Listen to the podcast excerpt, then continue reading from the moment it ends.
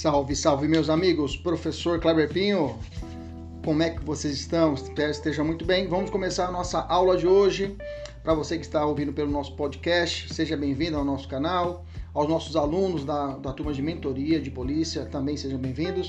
Hoje nós vamos estudar a parte de direito constitucional. Estamos estudando direitos e deveres individuais e coletivos. Estamos no título 2, capítulo 1, ok? Estamos fazendo a segunda parte dessa, desse material. A primeira parte já está no nosso YouTube também, se você quiser acompanhar, pode ir lá e assistir e acompanhe conosco aí é, esse curso, essas aulas que são lecionadas para os alunos da, da, minha turma de mentoria. Se você quiser mais, maiores informações, entre em contato conosco pelo prof, arroba prof.kleberpinho, tá? Você acha a gente aí no nosso, é o Kleber com K, nossas redes sociais, YouTube, Instagram, ok?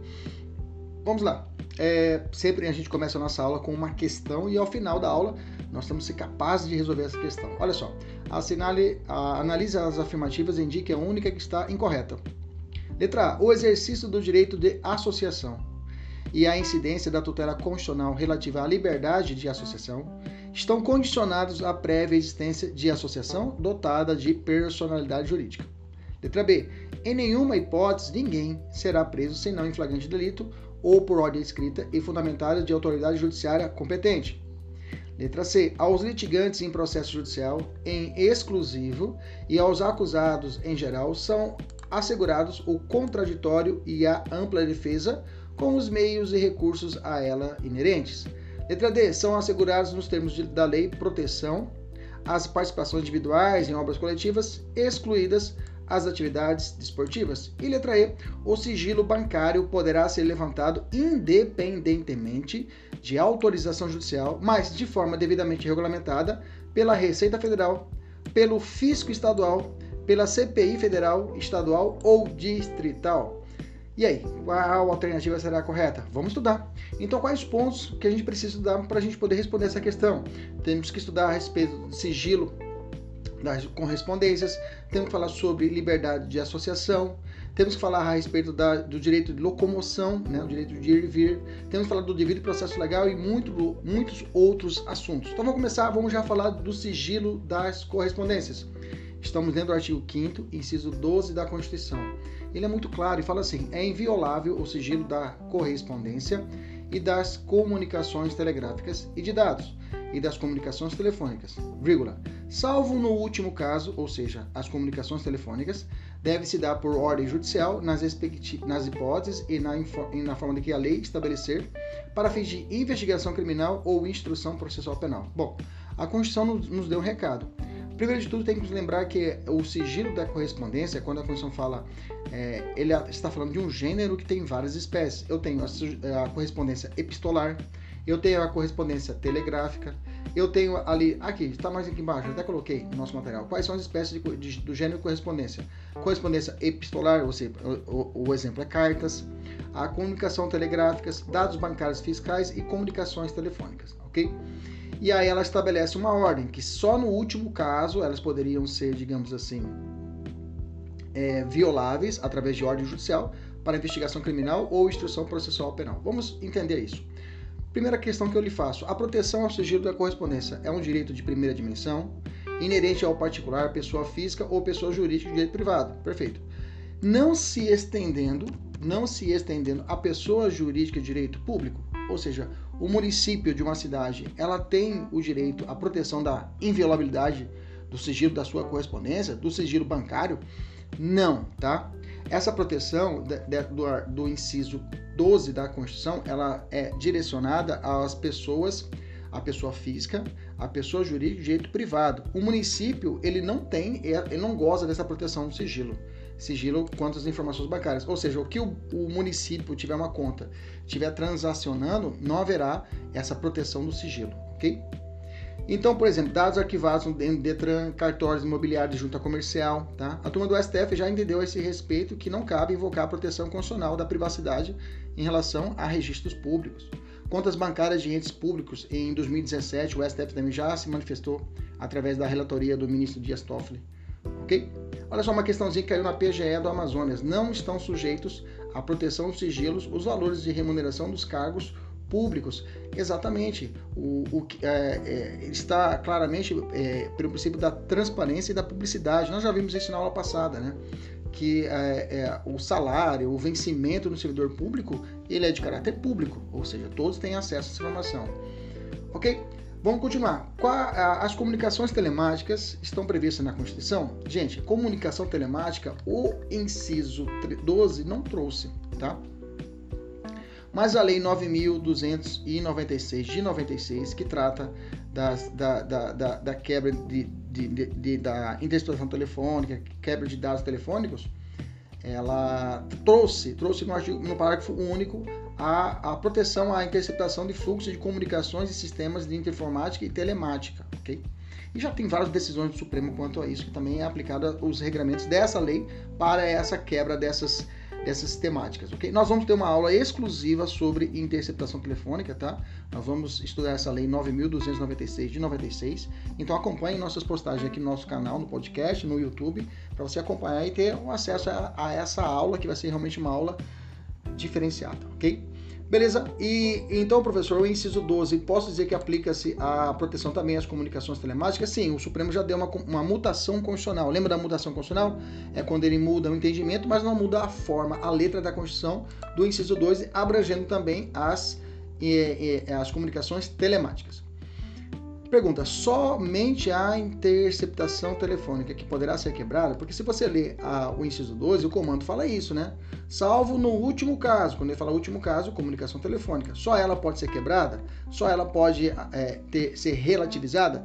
Não, o Supremo também já estabeleceu que não há a, de forma absoluta, os outros, os outros meios de correspondência também poderão ser devidamente é, determinada a sua quebra, tá?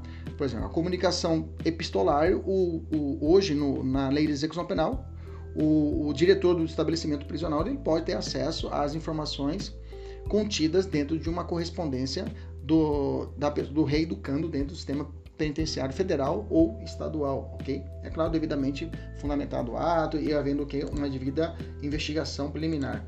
Bacana? Vamos continuar. É, tem uma questão aqui para vocês resolverem da FUNCAB, pessoal do, do, da nossa mentoria, quem está assistindo a aula do YouTube, né?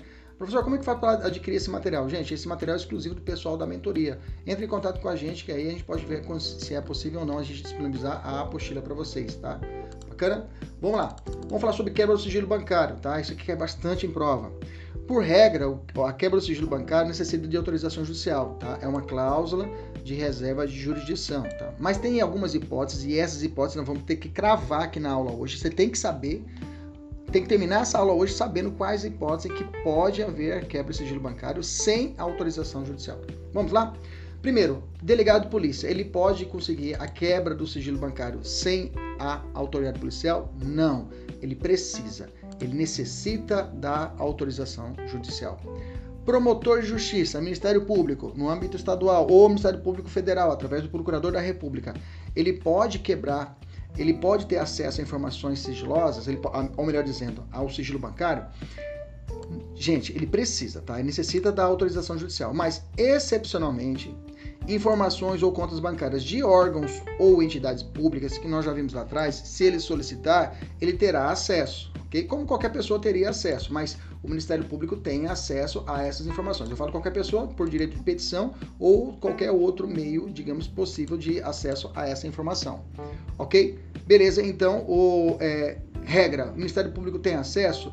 A regra é não, mas se for informação, ou, informações ou contas bancárias de órgãos ou entidades públicas, ele tem acesso. Beleza? Olha só, já que, já que é uma questão da IBAD, tá? 2017 para a GPEM aqui no Mato Grosso. O Ministério Público não precisa de autorização para requisitar informações bancárias do Banco Central. Não, tá? Ele precisa, tá? Não. Se ele falasse, ah, informações do Banco, Central de contas do município de tal cidade, aí tudo bem. Ou do estado tal, aí tudo bem. Mas como a questão não trouxe o, o, a, o complemento da, da, da questão, ficou solta, tá errado. Continuando, Tribunal de Contas da União necessita, tá, gente? Ele precisa, o Tribunal de Contas, órgão auxiliar ao Poder Legislativo para o controle, ele exercer o controle externo das contas públicas, ele precisa de autorização judicial. Tem exceção? Tem. O envio de informações do, do, ao Tribunal de Contas de operações de crédito originárias de dinheiro público. O envio de informações de, de operações de crédito que, está, que tem dinheiro público no meio, o Tribunal de Contas tem acesso. Ele vai ter acesso, nesse, nesse caso, nessa movimentação bancária que tenha dinheiro público, nesse caso não precisa de autorização judicial. Receita Federal, professor, não necessita, viu, gente? A Receita Federal não necessita de autorização judicial para ter acesso ao sigilo bancário, tá? Tem uma lei complementar 105/2001 que autoriza isso. O repasse das informações bancárias para o fisco não é definido como quebra de sigilo. Mas cuidado, tá? Essas informações não podem ser emprestadas para fundamentar futuras investigações penais ou vice-versa, tá? Ela tem que ficar ali restrita para investigações da Receita Federal. Exemplo, autoridade ou, ou autoridade policial ou Ministério Público solicita a Receita Federal, a Federal, solicita da Receita Federal as informações por ela, por ela colhida para fundamentar a investigação penal contra determinado contribuinte. Pode? Não pode, tá? Fisco estadual não necessita, tá? O fisco municipal tem restrições, tá, gente? Fisco municipal não tem essa prerrogativa. O fisco estadual, sim, ok? Já caiu também em 2017. O Supremo Tribunal Federal consente que a autoridade policial compartilhe com a Receita Federal informações que obteve por meio de quebra-sigilo. Não, gente, não pode. Como eu falei para vocês, vice-versa. Mesmo a, a, autoridade policial não pode requerer da Receita informações privilegiadas para poder fundamentar a investigação, e nem ao contrário, nem a Receita Federal pode pedir para o delegado de polícia informações para que ela possa fundamentar as suas pesquisas. Beleza? CPI, professor, CPI não necessita, tá? Exceto a CPI municipal. A CPI municipal, essa aí não tem acesso a, a ela necessita de autorização judicial. Beleza? Fechamos. Bacana, tá? O pessoal da mentoria tem vários exercícios para você praticar nesse ponto agora, dois exercícios importantes. E eu tenho uma observação: os processos judiciais que determinam determinar o afastamento do sigilo bancário ou fiscal, é claro, devem tramitar em segredo de justiça. Falando nisso, é possível publicação na página do, página do Senado Federal, no site, a divulgação de dados obtidos por meio de quebra-sigilo é, por determinada comissão parlamentar de inquérito. Ou seja, eles arrecadaram, conseguiram arrecadar, quebrar o sigilo, a CPI, e querem colocar no site do Senado esses dados. É possível? Não, tá? O Supremo falou que não. Nesse caso, não. Não é possível dar essa publicidade através do site. Vamos falar um pouquinho da quebra de sigilo telefônico, tá? Dados telefônicos é sinônimo de sigilo telefônico? Gente, cuidado. Dados telefônicos é diferente do sigilo telefônico propriamente dito. Quando se fala de sigilo telefônico, está falando do áudio, né? Ouvir a conversa, né? Ter a, as escutas. Né? Hoje tem a, a, lei de crime organizado também trata disso, a respeito disso, dessas escutas ambientais. Nesse caso, os dados telefônicos é diferente. Os dados telefônicos eles não, não, não recaem essa proteção constitucional. Ou seja, é, as informações solicitadas, por exemplo, do delegado de polícia, lá no artigo 13A do Código de Processo Penal, na situação de tráfico de pessoas, o delegado é, ele vai requisitar a, a vivo as últimas ligações do sujeito. Ele vai, não está pedindo a, a, o áudio, está pedindo a conta, a conta do sujeito, a conta telefônica dele, que vai informar de onde ele ligou, para onde ele ligou, quanto tempo durou. Esses dados telefônicos não estão sujeitos à proteção constitucional, ou seja, não precisa de autorização judicial. Ok? Os dados telefônicos, conteúdo da conversa e os registros a elas relativos, tais como dia, hora e duração de chamadas, não necessitam de autorização judicial. Beleza? Tranquilo? Olha só essa questão caiu do CESP, no Tribunal Regional Federal da Quinta Região. A quebra de sigilo dos dados telefônicos submete-se ao princípio constitucional da reserva da jurisdição, de modo a ser preservar a esfera da privacidade das pessoas. Errado, tá? Quebra de sigilo de dados telefônicos não é interceptação telefônica. Bom, a lei que trata da interceptação telefônica é a Lei 9.296 de 96, tá? Ela só foi editada em 96, só regulamentada em 96. Antes existia o Código Brasileiro de Telecomunicações. E havia na doutrina, e há essa, essa oportunidade depois, que disse que toda interceptação que foi feita antes dessa regulamentação, ela é, era, ela é considerada ilícita, tá? Somente se deu a regulamentação depois de 96. Então, esse Código Brasileiro de Telecomunicações não legitimava a interceptação antes tá, da regulamentação. Então, a, a, interceptação telefônica é a única espécie que recebeu um tratamento especial. Se você ver o, artigo, o inciso da Constituição, somente ela que trata que é necessário o quê? Ordem judicial prévia, na forma da lei, e além disso, é para finalidade de investigação criminal ou instrução processual penal, tá? Beleza? Tem uma questão para resolver. Observação: é, nós, vamos retornar, nós vamos retornar a esse assunto, como eu já disse, com profundidade, quando nós falarmos de provas no processo penal e também quando nós tratarmos de forma específica da lei de interceptação telefônica, ok? Não percam o nosso próximo episódio. Logo, logo já vai estar disponível para você. Liberdade de profissão, inciso 13, é livre o exercício de qualquer trabalho, ofício ou profissão, vírgula, atendidas as qualificações profissionais que a lei estabelecer. Primeiro ponto, tá? O que está dizendo a nossa Constituição no inciso 13? Está dizendo que é livre o exercício de qualquer trabalho, ofício ou profissão. É claro, desde que seja lícito, né, gente? Então, quer dizer que eu posso trabalhar de, de, de, de, de manicure, professor? Pode trabalhar manicure. Pode trabalhar de, de, de ser juiz? Eu posso ser um juiz? Pode, só que aí existe uma lei. A Constituição fala, olha, você pode ser livre, mas se existir uma lei, atenda às qualificações que a lei estabelecer.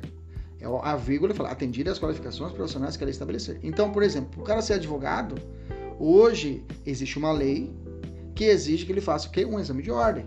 Então, veja, é uma norma que vai regulamentar a profissão determinada. A pergunta é: essa lei, esse artigo, aliás, esse inciso da Constituição é uma norma de eficácia plena, contida ou limitada? Professor, o que, que é isso? É assim, no plano da eficácia das normas constitucionais, quem tem um livro bacana sobre isso é o ex-presidente Michel Temer. Tá? Ele tem um livro muito bom, Eficácia das Normas Constitucionais, é um livro tradicionalíssimo, né? É muito denso para concurso público, é, é claro, se for um, um, concurso mais avançado, é claro, você precisa dar uma lida para entender mais ou menos a eficácia dessa norma. Mas trocando em miúdos para a nossa aula de hoje. A eficácia plena, a, os artigos, os incisos, os parágrafos da Constituição, cada uma tem uma eficácia. Eu olho para a lei constitucional e falo, pô, essa norma aqui não precisa de uma lei regulamentadora. É assim. Em 88, quando estavam fazendo os artigos, os incisos, os parágrafos da Constituição, falaram, olha, esse, esse inciso aqui, ó, vai ter que futuramente o legislativo, o legislativo lá no futuro vai ter que regulamentar, vai ter que fazer uma lei para poder dar efetividade a esse inciso aqui. Porque senão não vai dar, não vai dar nada, não vai adiantar nada, vai ser uma letra morta. Aí os, os, os constituintes falam, não, vamos fazer aqui, vamos deixar. Depois a, o pessoal lá no futuro vai regulamentar. Ou não, né? Então quando a lei, ela precisa, ela exige, ela não consegue ter nenhuma eficácia se não tiver uma lei regulamentadora, é a gente vai chamar essa norma é norma de eficácia limitada. Quando essa norma, ela, pelo contrário, ela é plena, ela goza de efetividade imediata, a gente chama que ela é norma de eficácia plena. Agora, quando ela fica no meio campo, ela consegue ser aplicada, mas ela precisa de uma lei que vai regulamentar. Ela fala assim: olha, eu consigo ser aplicada. Se vier uma lei que meio regulamente, beleza, mas assim mesmo eu consigo ser aplicada. A gente chama essa norma de eficácia contida. Essa aqui é um exemplo. Por quê? Se não existir uma regulamentação, por exemplo, se não existisse a regulamentação para ah, uma lei regulamentando a profissão do advogado, exigindo a OAB, eu seguiria a primeira, o a primeiro, primeiro trecho do inciso. É livre o exercício de qualquer trabalho, ofício ou profissão. Ou seja, estudei direito e vou advogar. Não tem lei que regulamenta, então eu posso advogar livremente. Mas futuramente pode aparecer, e apareceu por direito essa lei atendidas as qualificações profissionais que a lei estabelecer. Ou seja, se aparecer uma lei, tem que obedecer ela. Aí, a maioria das leis tem regulamentação. A pergunta é: o Estado pode regulamentar todas as, as, as, as profissões no Brasil? Como é que é? Fiz até uma pergunta assim: o Estado tem a liberdade de condicionar qualquer profissão ao cumprimento de uma lei que regula, regule a profissão? Ou seja, qual a regra? Regulamentar todas as profissões ou deixar livre? A regra é a liberdade, tá? A regra é a liberdade, tá? Inclusive, só vai ser regulado quando houver um potencial, é, um, uma, houver uma, um potencial lesivo na atividade, né? Uma, uma lesividade se não for regulamentada. Por exemplo, o médico, ele precisa tirar a carteira do, CR, do CRM, tem que ser habilitado para poder ser médico, entendeu? Tem que passar pelo crivo deles. Não tem uma prova, mas precisa passar pelo crivo deles. Entendemos isso? Então precisa dessa regulamentação, precisa passar pelos requisitos para poder tirar a sua carteirinha. Mas, do contrário, tem algumas atividades que o Supremo, inclusive, já disse que não precisa. Por exemplo, jornalista. O jornalista não precisa fazer faculdade de jornalismo para poder exercer a profissão de jornalista. Ok? Que mais, professor? A lei ainda veda a, a, a, que o exercício da atividade de advocacia por aqueles que desempenham direto ou indiretamente atividade policial afronta o princípio da isonomia. O que, que quer dizer? A lei que veda o exercício da atividade de advocacia por aqueles que desempenham direto ou indiretamente atividade policial afronta o princípio da isonomia? Não. Tá? O que quer dizer isso? Se a pessoa ela é policial, ela não pode ser advogada. Mas isso aí é isonomia, professor. Todos são iguais perante a lei. Não, não tem nada disso. Ou você vai ser o policial ou vai ser advogado. Então, se existir uma lei e existe essa lei que impede, ele fica como impedido, não pode exercer a, a, a, a advocacia por ser policial. Então, essa lei ela é constitucional. Uma outra pergunta: é possível a exigência de submissão do exame de suficiência pelos técnicos em contabilidade formados antes e depois da promulgação da Lei 12.249 de 2010, que está falando. Em 2010 veio essa lei falando: olha, se você quer exercer a contabilidade, vai ter que fazer uma prova. É mais ou menos parecida, não. É, é parecida mesmo, que a prova é difícil. Eu já vi essa prova. Ela é, já dei aula, inclusive, cursos de que tem uma parte de direito empresarial para alguns alunos, né? É, de consumidor empresarial que cai na prova. Esse exame de suficiência é o exame de ordem que nós temos para o contador. É o exame de suficiência, é a prova deles. Mas é aqueles caras que tiraram a carteira antes, ok? E não fizeram a prova. Eles vão ser obrigados a fazer essa prova? Não. O efeito é prospectivo, ou seja, para frente. Somente aqueles que foram formados depois de 2010. Beleza? Uma outra pergunta: a proibição ou restrição da atividade de transporte privado individual por motorista cadastrado em aplicativo é constitucional? Um município ou um estado pode regulamentar e proibir a, a, a, a que exista é, a pessoa que trabalha com Uber? Ó, está proibido o Uber no município de Cuiabá, está proibido o Uber no estado de Mato Grosso. Pode, Arnaldo, existir uma norma assim? O Supremo disse que não. Tá? E essa decisão do Supremo é de 2019, de maio do ano passado. Ele falou assim: não pode existir uma norma dessa, dessa monta, que é uma norma inconstitucional, porque viola o princípio da livre iniciativa e da livre, e da, e, e, é, e da livre concorrência. Ok? Beleza? Outra pergunta. O exercício de, da profissão de técnico ou treinador profissional de futebol se restringe aos profissionais graduados em educação ou, trocando em miúdos, quem é técnico de futebol necessariamente tem que ser formado em educação física? O, o STJ diz que não, tá? O, a, essa profissão não se restringe a profissionais de educação física, não havendo obrigatoriedade, inclusive, de registro junto ao Conselho Regional, tá? Mais uma perguntinha sobre livre iniciativa, né? O exercício da acupuntura por indivíduo que não é médico configura crime? Do artigo 282, que é o exercício ilegal da medicina, a resposta também é não. Não existe lei federal prevendo que a acupuntura, que a acupuntura é um ato privativo de médico. Tá? Então, aquela pessoa que não é médica pode exercer a acupuntura. Bacana? Bastante julgados, né? Bastante julgados novos aí a respeito desse, desse inciso 12 da Constituição. Vamos falar sobre liberdade de acesso à informação. Nós já falamos um pouquinho dela na aula passada. Porque perpassa um pouco pelo sigilo da fonte, né? Inciso 14 fala: é assegurado, e nós já falamos sobre isso, assegurado a todos o acesso a informação e resguardado o sigilo da fonte quando necessário ao exercício profissional, ok? Sigilo da fonte. Sigilo da fonte. Vamos lá.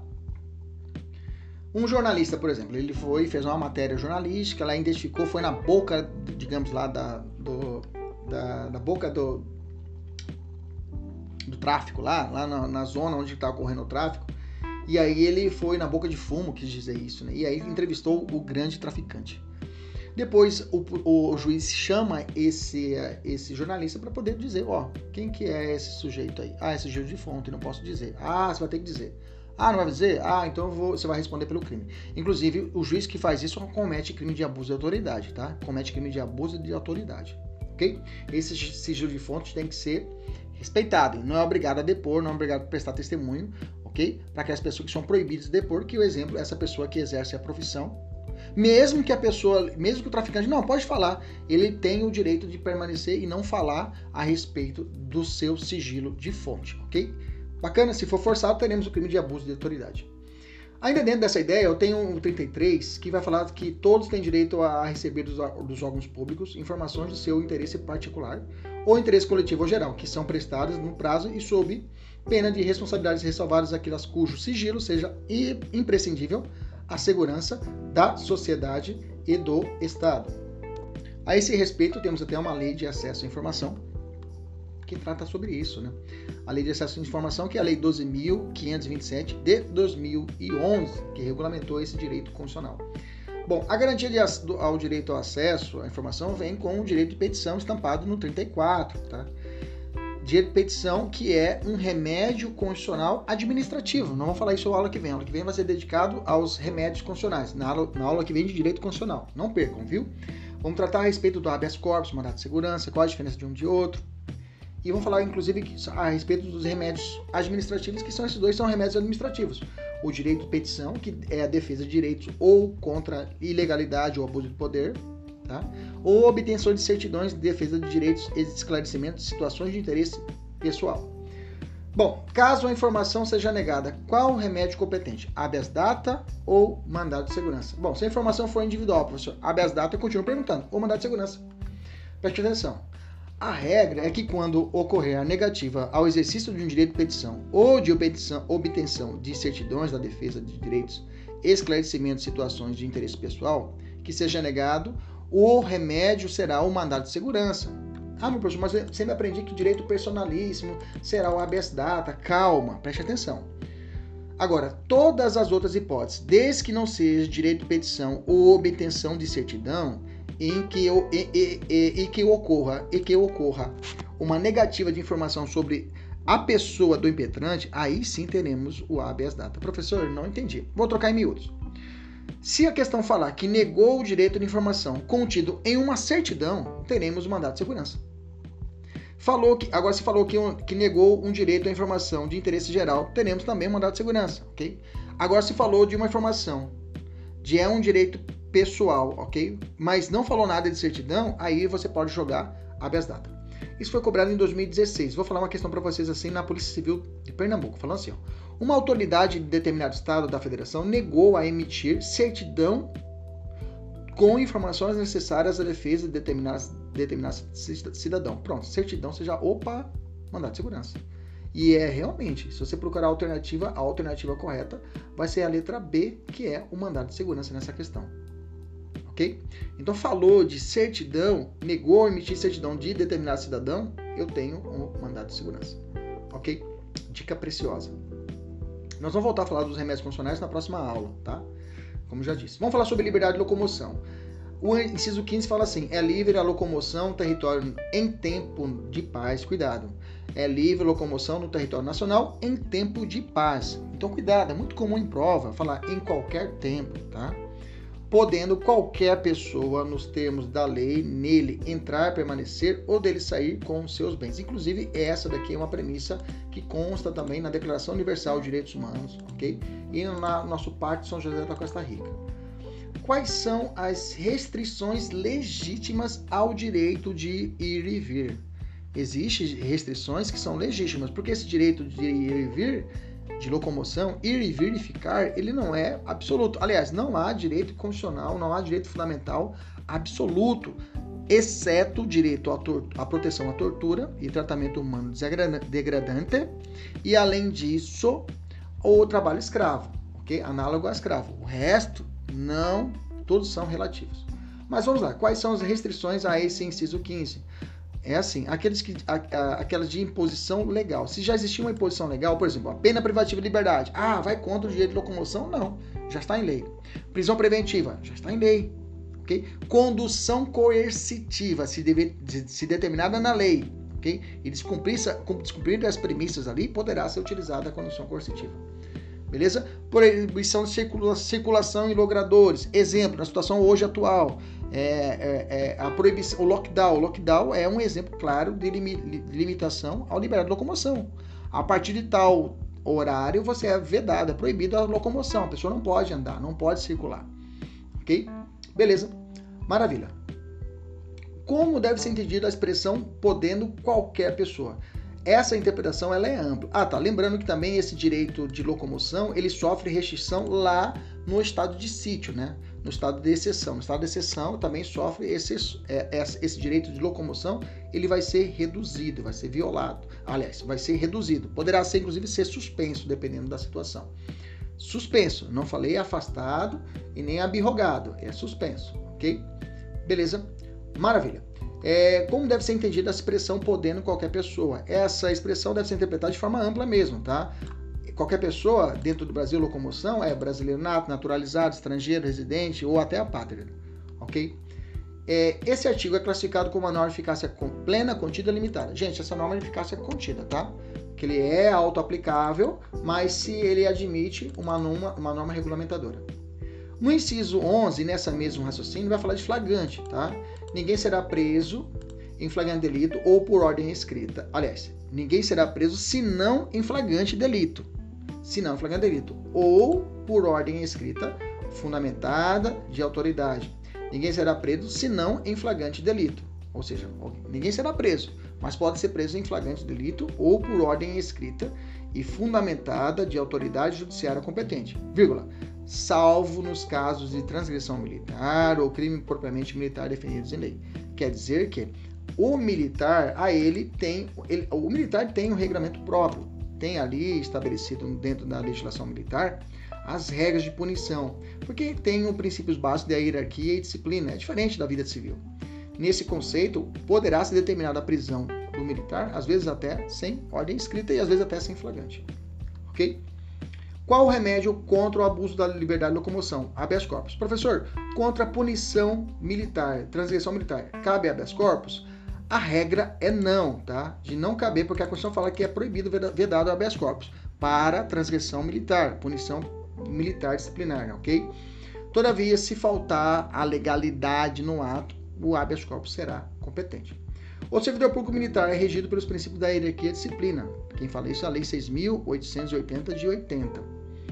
Esse, quando tratou dessas hipóteses de transição militar, foi recepcionada pela Constituição, a Constituição recepcionou essa lei de 80, que foi antes da Constituição, o Supremo disse que sim, tá? Ela foi recepcionada, então, esse inciso 3, inciso 11, essa parte final, essa exceção à regra é válida.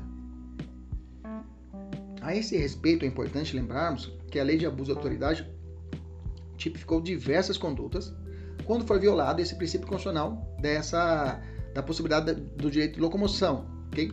Ele, ele trouxe, por exemplo, o crime do artigo 12, que, aquela, quando a autoridade deixa de injustificadamente de comunicar a prisão em flagrante à autoridade judiciária no prazo legal. O artigo 18 trouxe submeter o preso a interrogatório policial durante o período noturno.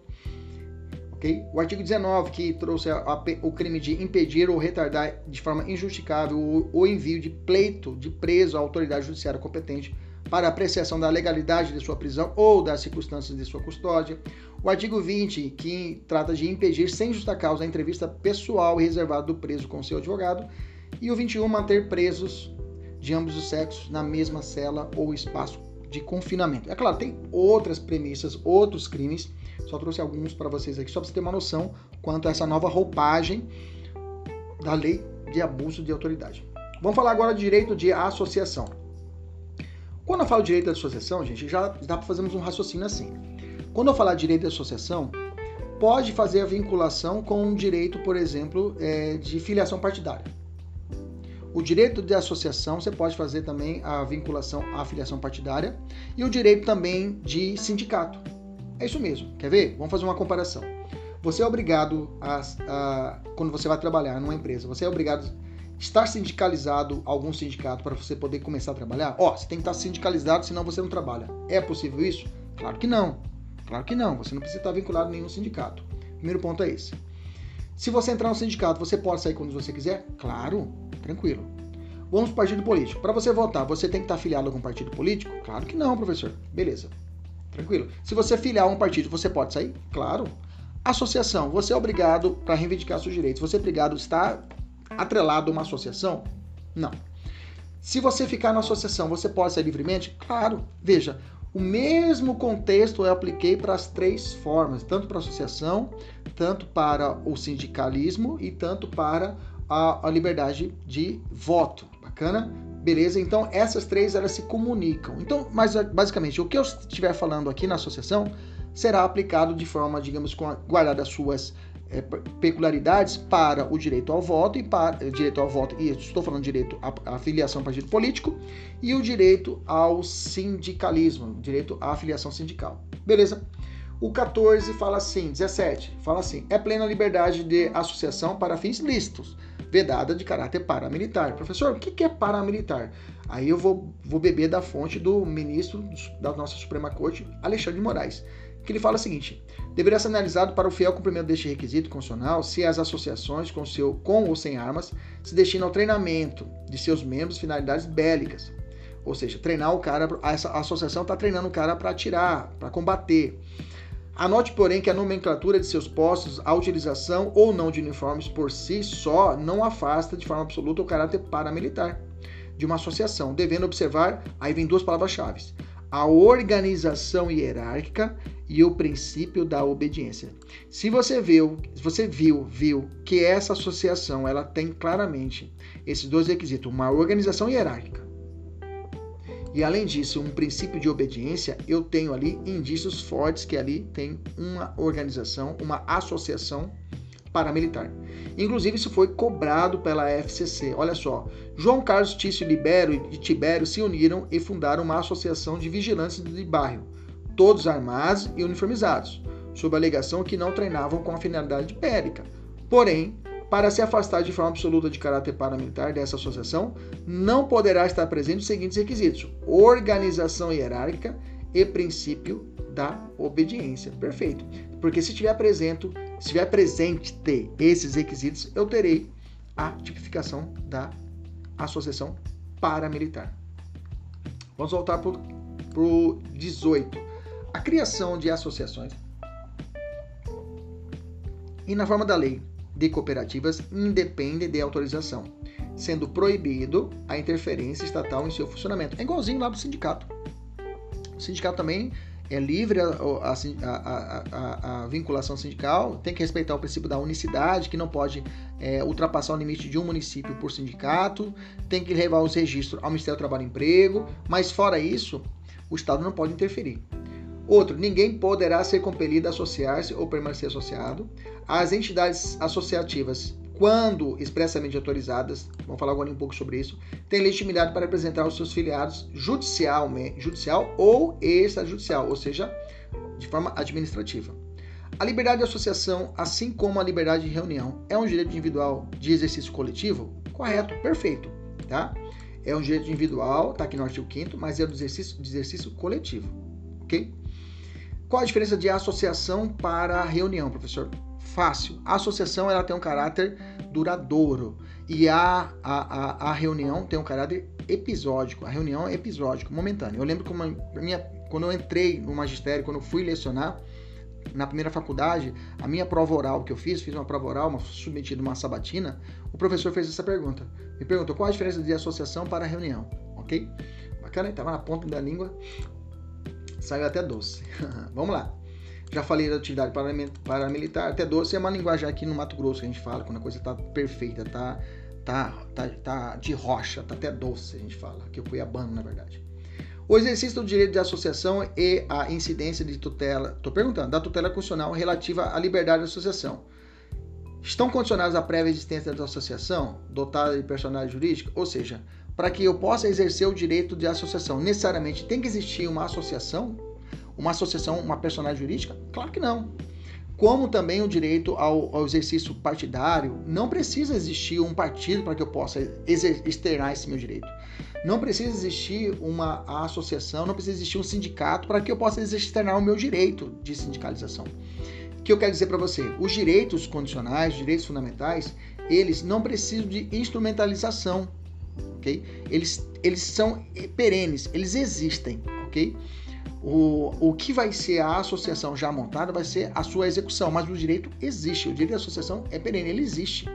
A forma de realizar, a forma de exteriorizar vai ser através da associação, mas ele já existe de forma prévia, ok? Então tá errada essa questão. Não, não precisa existir uma associação para que eu possa exercer esse direito. Bom, autorização dos associados tem alguns posicionamentos. Tem uma súmula do STF que não é vinculante, é persuasiva, que eles chamam, que fala o seguinte: súmula 629. A impetração de mandato de segurança coletivo por entidade de classe em favor dos associados, independente de autorização deste. Então, para que eu possa impetrar um mandato de segurança, não precisa de autorização dos associados. A autorização para que a associação atua, atue em juízo na defesa de direitos de seus filiados, como representante processual, pode ser conferido pela Assembleia Geral da entidade, não se exigindo a procuração individual de cada filiado. Ou seja, não é necessário recolher dos associados individualmente a autorização. Se for dada em Assembleia Geral autorização para que determinada associação represente os direitos, tá valendo. Por exemplo, o militar não pode fazer greve, né? Militar não pode fazer greve, mas você pode acompanhar no seu, na sua cidade, no seu estado, que existem associações. Associações do cabo e sargentos, do bombeiro, associação de cabos e sargentos da PM, associação de cabo de, de, de soldados da, da Forças Armadas. Associação pode existir vão buscar direitos, tipo é, descontos, vai buscar é, benefícios para a sua categoria, mas não tem a, o característico sindical, que é busca de direitos trabalhistas, ok? Súmula 630. A entidade de classe tem legitimação para o mandato de segurança ainda quando a, pretensão vinculada interesse, interesse apenas a uma parte da respectiva categoria. Beleza? Vamos lá. Uma pergunta. A legitimidade dos sindicatos para representação de determinada categoria depende de prévio registro do Ministério do Trabalho em obediência ao princípio constitucional da unicidade sindical? Sim, essa questão ficou perdida, né? Que na verdade essa matéria está lá no meio do. Ela veio para cá, é do artigo 8, né? Eu estou falando de sindicato, na verdade estão falando de associação. Mas tá beleza, nós falamos agora sobre isso, já até adiantamos já a matéria. Vamos falar do 19, fala assim: as associações, essa aqui é importante, inciso 19 da Constituição. As associações só poderão ser compulsoriamente, ou seja, através de uma força judicial, dissolvidas ou ter sua atividade suspensa por decisão judicial, exigindo cuidado. Normalmente a prova coloca assim, no segundo, mas na verdade é no primeiro. No primeiro caso, ou seja, a dissolução, ou seja, a extinção, o transjugado. Então, fica assim. A associação para ser suspensa ou dissolvida, ou seja, extinta, precisa de uma decisão judicial. A suspensão das atividades se dará antes do trânsito julgado. O que é o trânsito julgado, professor? É quando a decisão judicial não cabe mais nenhum recurso. A dissolução, ou seja, a extinção, só se dará após o trânsito em julgado. Beleza? Maravilha. Vamos falar sobre direito de propriedade, tá? Inciso 22 trata assim: é garantido o direito de propriedade. E o 23 fala assim: a propriedade atenderá à sua função social. A Constituição Federal está dando uma ordem. Meu amigo, a sua terra, a sua propriedade, não é sua não é plena, não é um direito fundamental. Você tem que obedecer às premissas dadas pela lei para que ela tenha a função social. Professor, como que eu vou saber que a minha terra está tendo uma função social? A função social ela vai ser analisada o imóvel urbano, você vai ter que obedecer o que está determinado no plano diretor do município. E no âmbito rural, a Constituição determinou algumas regras. Ok? Determinou algumas regras. Por exemplo, é, é, você, essa terra tem que ser, digamos assim, explorada por família. Ela não pode ter fins ilícitos. Vamos falar agora a respeito disso. O que, que você pode ter, ter expropriada a terra. O princípio da função, vamos, vamos, ler um pouquinho aqui. O princípio da função social da propriedade é autorizada a imposição dentro de certos limites de medidas restritivas à garantia desse direito, mas não permite intervenções que não sejam constitucionalmente justificadas. Então, eu não posso também entrar na, na, na, na propriedade privada, por exemplo, uma invasão de terra por movimentos sociais. O Supremo falou assim: não, não pode, não é assim bagunçado. Supressão legislativa da instituição da propriedade privada também não pode. A lei não pode suprimir assim, de forma abrupta, abrupta sem um devido processo legislativo, sem um devido processo legal. A expropriação arbitrária de propriedade, sem observação do devido processo legal. Tudo isso é combatido pelo Supremo. Okay? A função social é princípio da ordem econômica, inclusive. Tá? A função social da propriedade está contida no artigo 170, inciso 3 da Constituição, que traz um rol de princípios tá? que regem a ordem econômica. A lei estabelecerá, estou falando já do 14, fala assim o inciso 14. A lei estabelecerá o, o procedimento para desapropriação por necessidade, utilidade pública ou interesse social, mediante justa e prévia indenização em dinheiro, ressalvados os casos previstos nessa Constituição. Veja, essas desapropriações elas conferem um pagamento, uma justa e prévia indenização em dinheiro, ok? Veja, nos casos de desapropriação, a indenização ela é justa, prévia e em dinheiro. Vamos falar agora sobre requisição. A requisição administrativa, a indenização é ulterior e se existir o dano. Ok? Vamos falar a respeito quais são as espécies de expropriação confiscatória. Essa aí não tem indenização. Quando acontece isso? Quando a pessoa perde a sua terra e não terá nenhuma indenização. Duas situações. Culturas ilegais de plantas psicotrópicas, ou seja, plantação de maconha, plantação de droga. E segunda, exploração de trabalho escravo, tá? Olha, nesse caso, se tivesse uma dessas duas hipóteses, o bem imóvel, por exemplo, a fazenda, ela vai ter uma destinação. E os produtos adquiridos com essa plantação de droga, os bens móveis, o carro, a caminhonete, o trator, terá outra destinação. O que eu quero dizer para você? Os bens imóveis, a fazenda em si, será destinada à reforma agrária e a programas de habitação popular. Já os bens móveis, ou seja, a caminhonete, o helicóptero, a lancha, será vendido e destinado a um fundo especial com destinação específica, ok? Fundo especial para esse direcionar esse dinheiro ser direcionado para esse fundo especial, ok? Então a destinação é diversa, toma cuidado, ok? Bacana. Vamos continuar. É, vamos falar do artigo 25 que vai falar a respeito do caso de iminente perigo público. Estou falando agora de requisição administrativa. Requisição administrativa e desapropriação, elas são o é, espécies do gênero intervenção do Estado na propriedade privada. Nós teremos um módulo também dessa matéria. Vamos falar sobre tombamento, servidão administrativa, por isso que nós estou entrando a miúde, pelo fato que nós vamos falar disso quando já falando já nesse módulo em direito administrativo. Bacana? Então, sobre requisição administrativa que está na Constituição. No caso de iminente perigo público, a autoridade competente poderá usar de propriedade particular, assegurado ao proprietário indenização ulterior e se houver dano. Nessa requisição administrativa, situação de iminente perigo público, digamos que está acontecendo uma enchente, chega a autoridade militar e fala, olha, vou usar seu campo de helicóptero, vou usar o seu campo de futebol para pousar os helicópteros, como foi em Brumadinho. Beleza, pode ficar à vontade.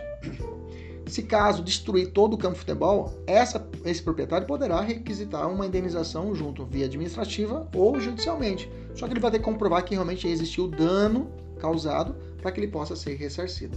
E o dinheiro, a indenização vai ser o quê? Ulterior. A Constituição coloca até esse termo, ulterior, ou seja, depois.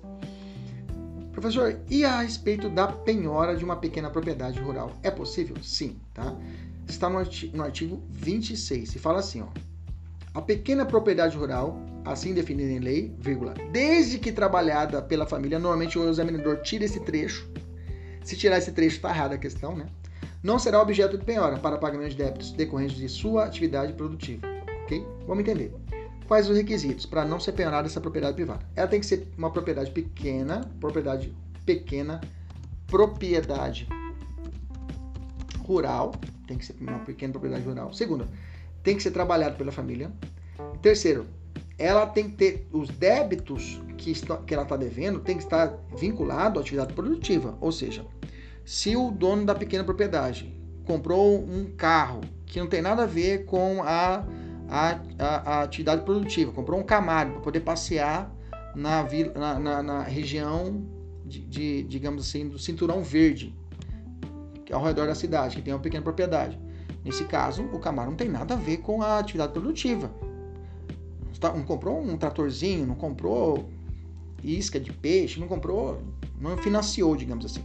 E essa dívida que for cobrada do Camaro poderá penhorar a fazendinha, poderá penhorar a pequena propriedade rural. Propriedade rural, pequena propriedade, ele, ele fala em módulos rurais, me parece que é quatro módulos rurais, salvo engano, beleza? Vamos falar sobre direito de propriedade intelectual, que é um direito, esse é um direito, não é direitos do autor, são direitos reais aqui, tá? Não é direito é, de dano moral, não, é que é direito real, tá? A obra intelectual é direito real, tá? Aos autores, isso está no 28, fala assim, os, aut os autores pertencem, pertencem ao direito exclusivo de utilização, publicação ou reprodução de suas obras transmissíveis aos herdeiros, por tempo que a lei determinar são assegurados por lei a proteção a participações individuais em obras coletivas e a reprodução de imagem, vozes, inclusive nas atividades esportivas. É um direito de arena que a gente fala que o jogador de futebol recebe, né? Bacana? Tranquilo? E aí, dá uma olhada nos incisos no 28 e no 29 da sua Constituição, tá? Que trata a respeito desse direito. Foi cobrado. Olha só uma questãozinha aqui. São assegurados nos termos da lei a proteção à participação individuais em obras coletivas excluídas atividades esportivas. Não, é incluída atividade desportiva. Ok? Olha, tem duas observações, duas súmulas, uma a 63 do STJ e a 386 do STF, que trata desse assunto. A 63 fala assim: são devidos direitos autorais pela transmissão radiofônica de músicas em estabelecimentos comerciais. Você já ouviu falar disso, né? É, é o, o, o, o, CAD, né, que faz essa, essa arrecadação, que a gente faz o, esse pagamento. Não, não é, é ECAD, ECAD, né, que faz o pagamento de CECAD, que é quando você vai fazer um evento, precisa recolher o ECAD, né? Que é para isso, é destinação para isso, para esse fundo, para incentivo ao trabalho, ao incentivo à música, à cultura. E o outro, pela execução de obra musical por artistas remunerados, por artistas remunerados, é devido ao direito autoral não exigível quando a orquestra for de amadores, tá? Se for de amadores, não tem esse direito autoral garantido. Agora, do direito de herança, tá? Direito de herança e sucessão, tá no artigo 30 e 31. É garantido o direito de herança. E o 31 fala: esse aqui é perigoso, tá? Perigoso, perigoso. Fala assim: a sucessão de bens de estrangeiros situados no país será regulada pela lei brasileira, em benefício do cônjuge ou dos filhos brasileiros. Bacana. Vírgula. Sempre que não lhe seja mais favorável a lei pessoal do falecido. Vamos entender o seguinte, ó. O estrangeiro que tem esposa ou filhos brasileiros e imóveis no Brasil. As regras do jogo serão da lei brasileira se ele falecer, tá? Agora, se a lei do estrangeiro, ou seja, a lei desse pai que morreu, ele era italiano, for mais benéfica aos seus herdeiros, será aplicada a lei italiana. Por exemplo, digamos que a lei italiana lá tem isenção de impostos, não precisa pagar tantos impostos para poder fazer o inventário. A ação é mais rápida, então nesse caso será aplicada as regras. Veja, o juiz brasileiro vai copiar as regras do italiano e aplicar as regras italianas aqui no Brasil. Não quer dizer que o processo vai para lá, não. O processo fica aqui, só que o juiz vai ter que pegar a, as leis italianas e aplicar aqui no Brasil. Ok? Beleza? Proteção ao consumidor, fala assim a nossa Constituição, no inciso 32. O Estado promoverá, na forma da lei, a defesa do consumidor. Primeiro ponto, essa norma é uma norma de eficácia limitada. Essa aqui não tem como. Essa aqui já teve que esperar em 1990 a criação do Código de Defesa do Consumidor para que aí sim tivéssemos o que a proteção plena ao consumidor. Então ela é classificada como uma norma de eficácia limitada. Cuidado, viu? Em direitos humanos, que também nós temos aqui um capítulo que já gravamos direitos humanos, já falamos sobre direitos humanos de primeira, segunda, terceira, quarta, quinta e sexta dimensão. Que, mas o que mais é o perigoso são as três primeiras, né?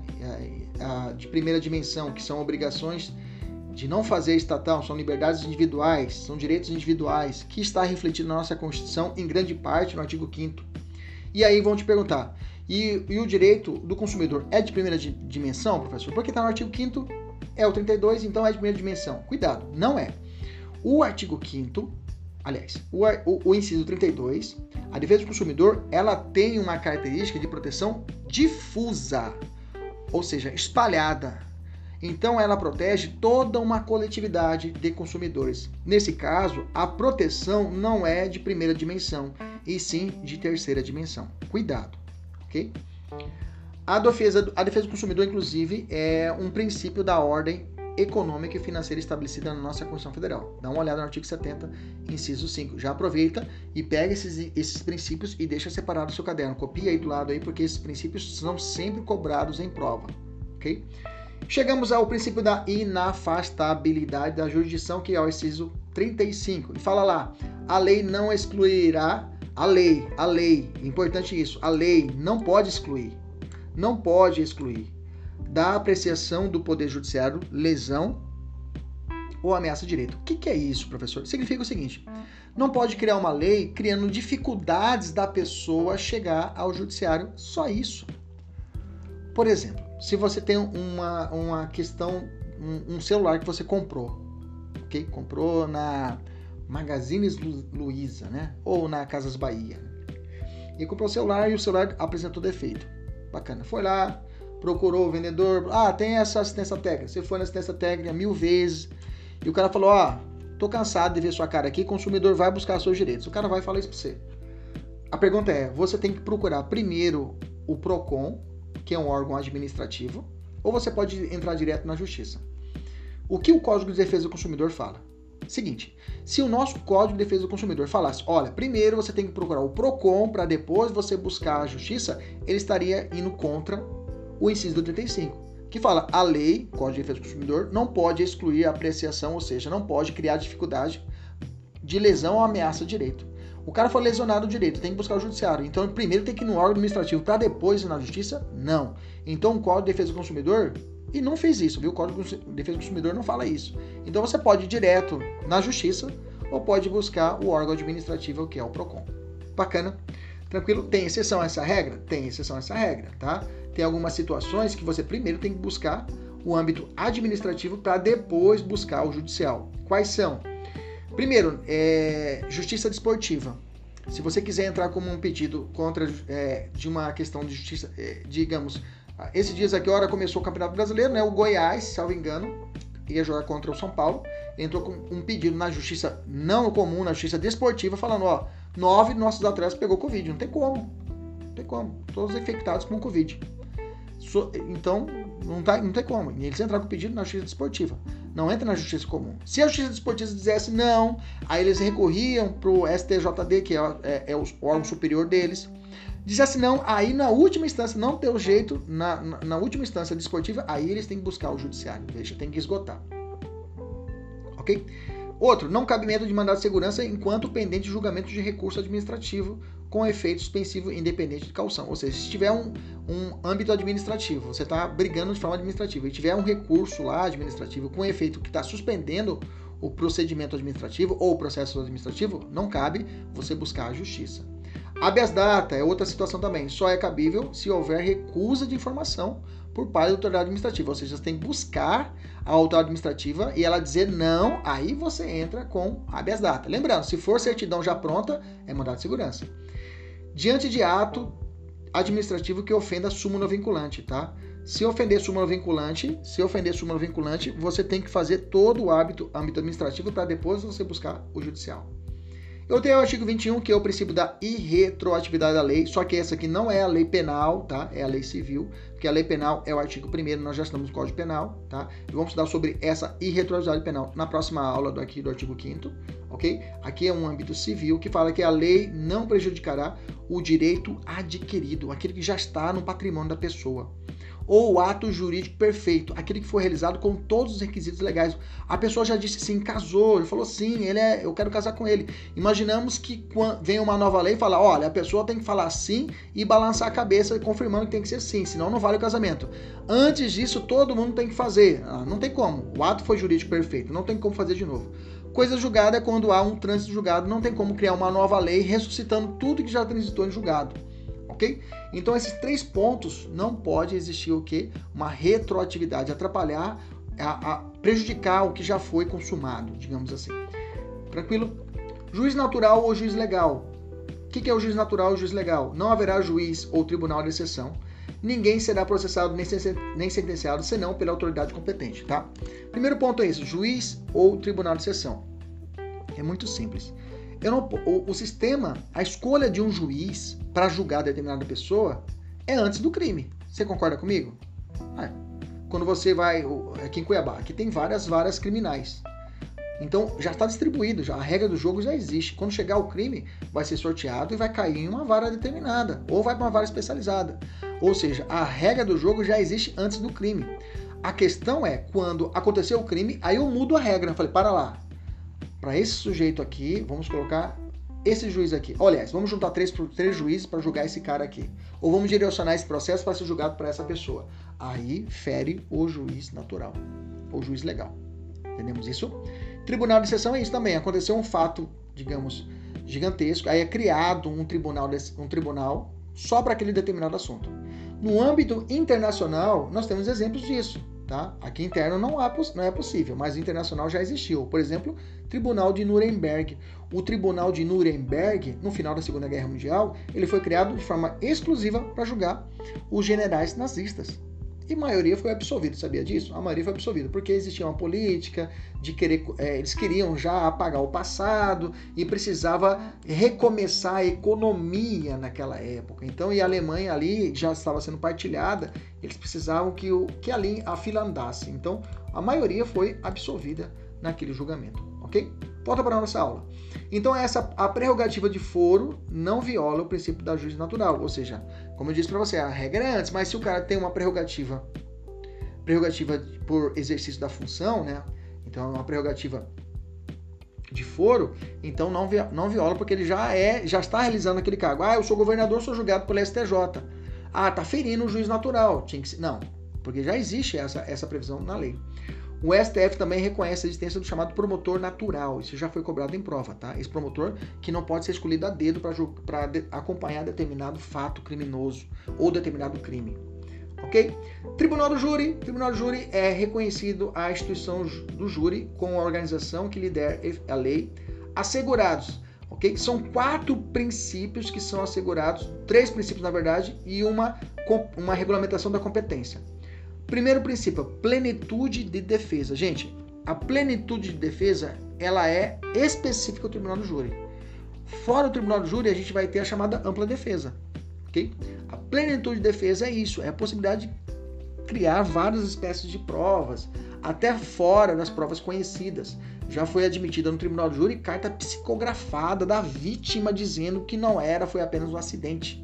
Foi admitida como prova, plenitude da defesa, ok?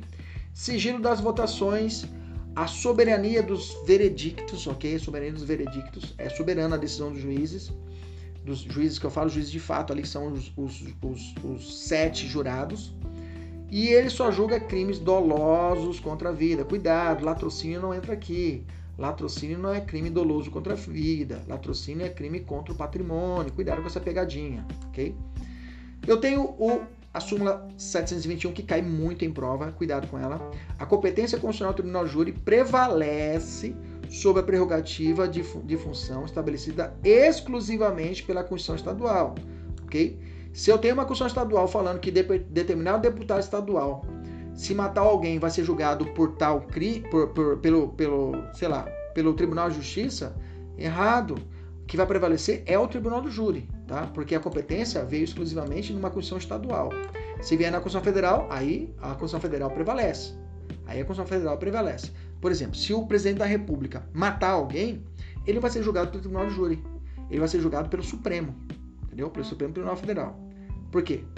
Quem determinou isso, essa regra não foi uma Constituição estadual, foi quem? A Constituição o quê? Federal. Então o Tribunal de Júri, nesse caso, não prevalece. Ok? Devido ao processo legal e contraditório, a gente vai falar muito no processo, processo penal, tá? Mas ninguém será privado da liberdade de seus bens nem, é, sem o devido processo legal. As, aos litigantes em processo judicial ou administrativo, isso é importante, tá? Já foi até determinado, por exemplo, uma situação de exclusão, exclusão de um, de um, de um condômino. Aliás, condômino associado. Ah, não, era associado. O cara fazia parte de uma associação de moradores X. E aí vamos excluir esse cara, esse cara é muito chato excluíram o cara sumariamente. Ele falou, tá errado. Ele foi até o Supremo e falou, olha, eu tinha, tinha ter o direito de, de ampla defesa contraditória. Mesmo não sendo um órgão estatal, mesmo sendo uma associação de moradores. O Supremo falou, tá certo, porque os direitos fundamentais, os direitos individuais, não se aplicam Estado de cima para baixo para o indivíduo. Aplicam de lado também, que é a chamada eficácia dos direitos fundamentais horizontais, horizontal. Eficácia horizontal dos direitos fundamentais é quando os direitos fundamentais que nós estamos estudando, eles são aplicados entre as partes, ok? Entre as partes. Vamos falar dos posicionamentos. É inconstitucional a exigência de depósito prévio, isso que cai em prova, tá? Com o requisito de admissibilidade de ação judicial na qual se pretende discutir a exigibilidade de título de crédito tributário, tá? É inconstitucional cobrar depósito prévio para discutir o valor que eu tô querendo não pagar, pô. Ah, eu quero não pagar. Não, você tem que depositar antes esse valor. Não, pô, aí como vai ser? Se eu estou discutindo. Ok? É inconstitucional. Outra. É inconstitucional a exigência de depósito ou arrolamento de prévio de dinheiro ou bens de admissibilidade de recurso administrativo. Também. Mesmo sentido. Quero discutir querem que eu recolha, arrole bens para poder recorrer, para garantir. Não, não pode. É direito do defensor, tá? De, súmula vinculante 14, nós já sabemos dela de cor salteado. O defensor tem acesso amplo aos elementos de prova que já foram documentados. Tá? É, aqui, lembra-se que ele não tem acesso às investigações, aos, a, ele tem acesso ao efeito retrospectivo, que já está documentado. A falta de defesa técnica para o advogado no processo administrativo não ofende a Constituição. Quer anotar a exceção? Anota a exceção aqui, ó, bem aqui. Eu já falei disso, mas vou repetir. Anota a exceção aqui.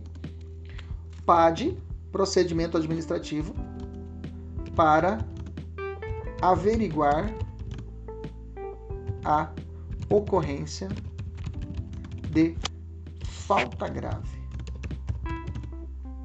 na execução penal, falta grave pelo sentenciado na execução penal.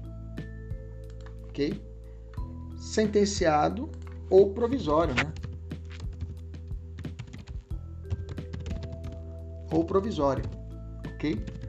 Ou seja, na no PAD, no processo que está investigando, se houve ou não uma falta grave por, pelo sentenciado, porque ele está cumprindo a pena, será necessário o advogado, ok? Na execução penal, será necessário a presença a presença do advogado. OK? É um processo administrativo, mas precisa de advogado. Beleza? Por fim, a inadmissibilidade de provas ilícitas. Nós vamos, eu vou resguardar, porque nós vamos falar dela em provas no processo penal, nós vamos falar muito sobre ela. Vamos falar muito sobre ela, no, vamos falar muito sobre ela no processo penal. Então não perca aqui nosso episódio aqui no nosso podcast, no nosso vídeo no YouTube, ok? Acompanhe nas redes sociais. Aí nós vamos trabalhar sobre serendipidade, vamos falar sobre provas ilícitas e provas ilegítimas, que agora está voltando muito a ideia das provas ilegítimas, dizendo que elas não são ilícitas por causa das situações de abuso de autoridade. Os tribunais estão tendo essa postura agora, interessante essa mudança essa discussão que já estava encerrada, estou começando a discutir a respeito disso novamente. Provas derivadas, teoria dos frutos da água envenenada, tudo isso vamos tratar na parte processual penal de provas, ok? Não percam. Então vamos matar a questão hoje. Lembra da questão inicial? Vamos ver se a gente consegue resolver ela agora? Vamos lá. Analise as afirmativas e indique a única que está incorreta. O exercício do direito de associação e a incidência da tutela constitucional relativa à liberdade de associação estão condicionadas à prévia existência de associação? Não, não precisa disso para poder exercer esse direito. Letra B. Em nenhuma hipótese, ninguém será preso senão em flagrante de delito ou por ordem escrita e fundamentada de autoridade judiciária e competente. E o militar, lembra do militar? Tem a exceção à regra, então essa em nenhuma hipótese deixou a questão errada. Letra C. Aos litigantes em processo judicial em exclusivo. Opa, e o procedimento e o processo administrativo? Não tem ampla defesa contraditório? Errado. Letra D. São assegurados nos termos da lei a proteção às participações individuais em obras coletivas, excluídas as atividades esportivas? Pelo contrário, incluídas. Nos restou a letra E. O sigilo bancário pode ser levantado independente de autorização judicial, mas de forma devidamente regulamentada pela Receita, pelo Fisco Estadual, pela CPI federal, estadual ou distrital. Perfeitamente é a nossa alternativa correta. Se você está assistindo essa aula no nosso YouTube, se gostou, se inscreva no nosso canal, compartilhe, liga o sininho e é isso aí. Se você está curtindo nosso podcast, até a próxima. Nossos alunos agora na mentoria terão 10 questões para trabalhar e eu fico esperando o retorno de vocês, se vocês acertaram, como é que foram. Um abraço, fique com Deus até a próxima, se Deus quiser, meus amigos, Ele sempre quer. Tchau, tchau.